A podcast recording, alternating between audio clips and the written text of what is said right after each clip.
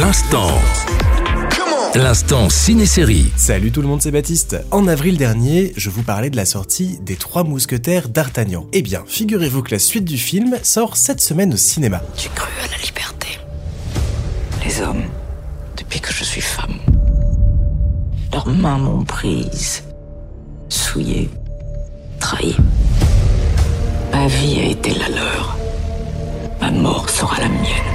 Trois Mousquetaires Milady est donc la suite directe du premier opus qui présentait le personnage de D'Artagnan et sa rencontre avec les Trois Mousquetaires, Athos, Porthos et Aramis. Au cours d'une aventure épique visant à déjouer un complot contre le trône de France, les mousquetaires se heurtaient à une ennemie redoutable, la mystérieuse Milady, ce personnage qui prend dans ce second film une place centrale.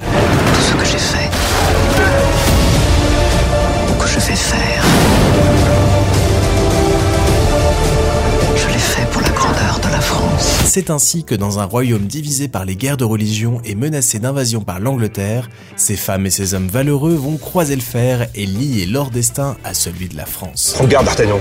Cette femme t'a envoûté.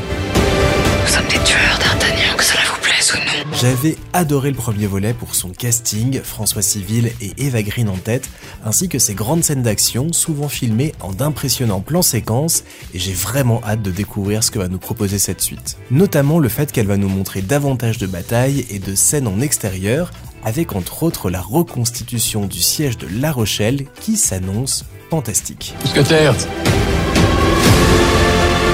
Vous êtes soldat pour mourir Je vous emmène là où.